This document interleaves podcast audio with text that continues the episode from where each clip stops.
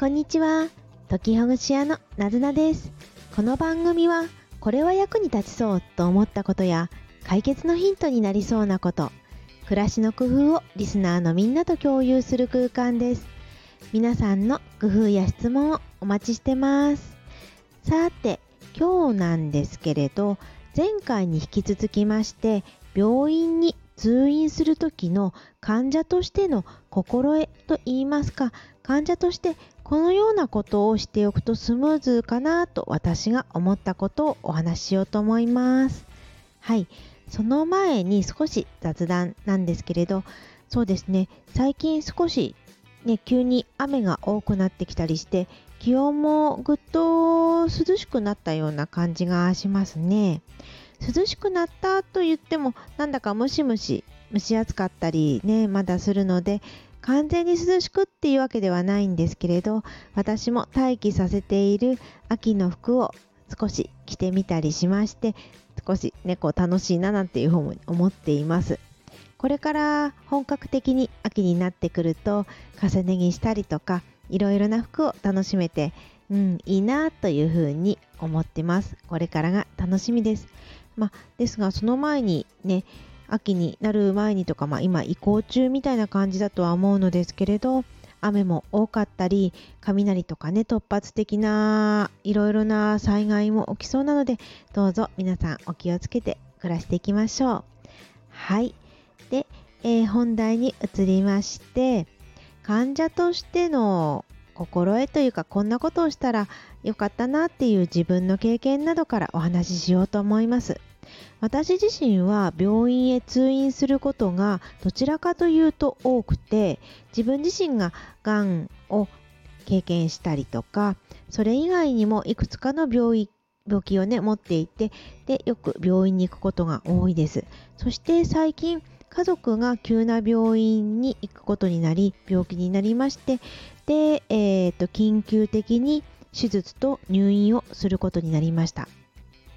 まあ、そんなわけで急に病院に行くっていう時にどうしたらいいのかっていうこともありますし普段から通ってる時にこういうふうにするとスムーズだなというようなことをお話したいと思います。前回は救急車を呼ぶかどうかで困ってる時に電話サービスなどがあるということをお話ししました。そして今回は救急車とかではなくても通院するときに医師とどのように話すかもしくは看護師さんとどんな風にコミュニケーションをとっていくかっていうようなことになります。まず持っていく持ち物で言うと保険証マイナンバーカードや診察券などはまあねあの当たり前というか必要最低限のところになるんですけれどそれに加えてメモ帳を持っていくといいかなと思いました。メモ帳とペンですね。これは医師が言っていることをメモするっていうことともう一つはこちらで思いついたこと。こちらこちらというのは患者側ですね。患者側から説明したいことを紙に書くっていう2点があります。まず先生の、えー、と主主治医というか医者ですねお医者さんが言うことをメモするのって結構あの大事と言いますかその時はいろんなことを言われていて分かったような気がしていても気が動転してたり言われたことを忘れてしまったりすることってありますよね。それで後になってあれなんだっけって思ってもまたね、病院に行くのは大変ですし病院も混んでるので時間もかかってしまうと思うんでまあねなかなか忘れてしまうかもしれないんですけれどメモを取るっていうことが大事かなっていうふうに私は思いました。紙のメモが一番私はいいなとは思うんですけれど急なことで忘れてしまったりする場合にでもきっとスマートフォンは持ってますよね。ですので、ちょっとスマートフォンでメモ取っていいですか？って言って、で、スマートフォンのメモ帳機能を使う。あるいは、これは先生に話してみて、この医者が OK かどうかっていうことが、あのね、事前に確認した方がいいと思うんですけれど、音声録音でこの録音してしまうっていうのもありだと思います。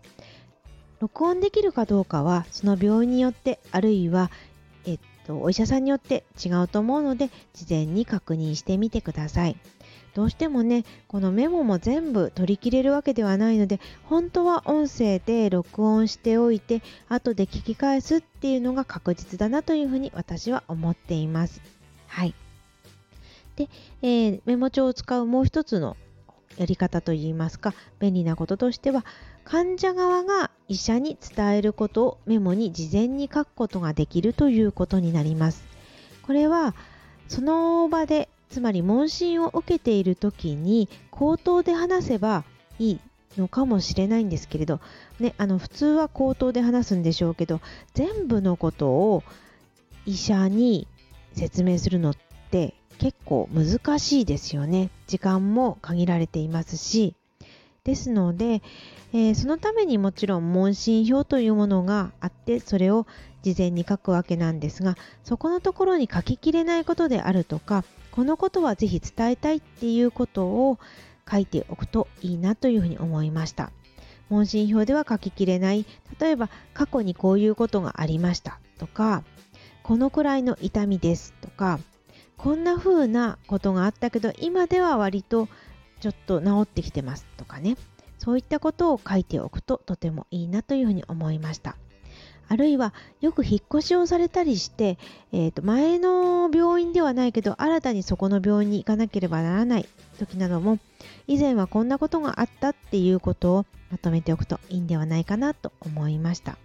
まあ、とはいえ緊急的にであるとか具合が悪い時にいつでもできるわけではないので今言った医者にスムーズに伝えるための紙にメモを書くっていうことはこれはもちろん無理なさらないでできる範囲でということであります。はい。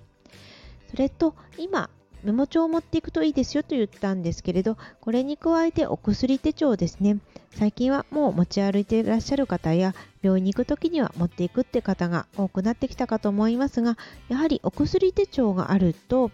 飲み合わせの問題に加えて過去にどんな病気をしてきたのかっていうことが分かりやすくなりますからこういうのがあるといいなっていうふうに思っています。はい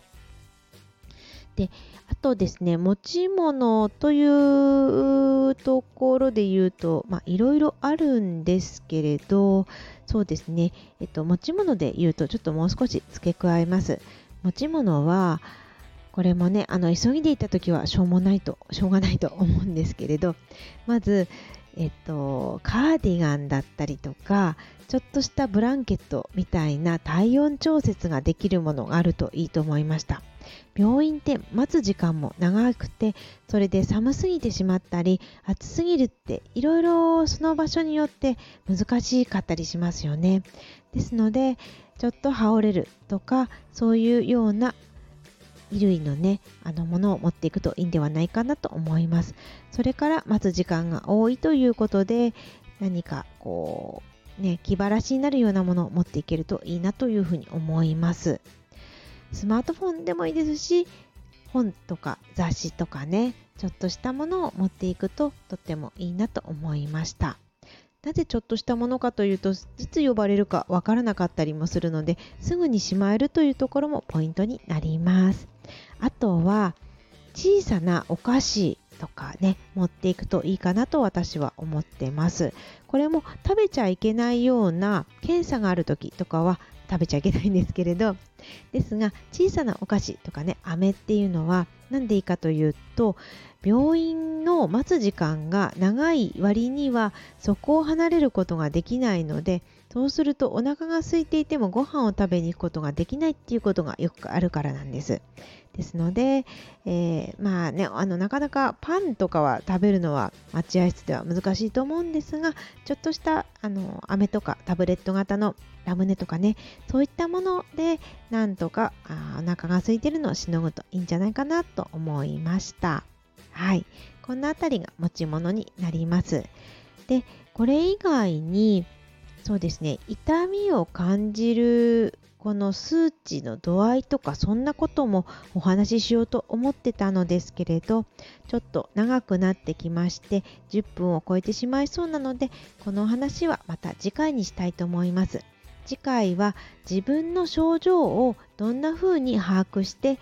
お医者さんに伝えるかっていうようなことについてねそれをテーマにしてみたいと思いました。はい。では今日もありがとうございます。本日お話ししたのは病院に持っていくといいものっていうこと。それからメモの重要性についてお話ししました。ですが今日持っていくといいものって言っても本当に緊急の時にはなかなか持っていけないと思いますのでこれは無理なさらない範囲でねあこんなのあったななんか言ってたなっていうのを頭の片隅で覚えててもらえるととっても嬉しいです。はい。何か、あのー、気になったことや私はこんなことをこんなものを病院に持ってっているよっていうものがありましたら教えてくださるととても嬉しいです。またお越しください。なずなでした。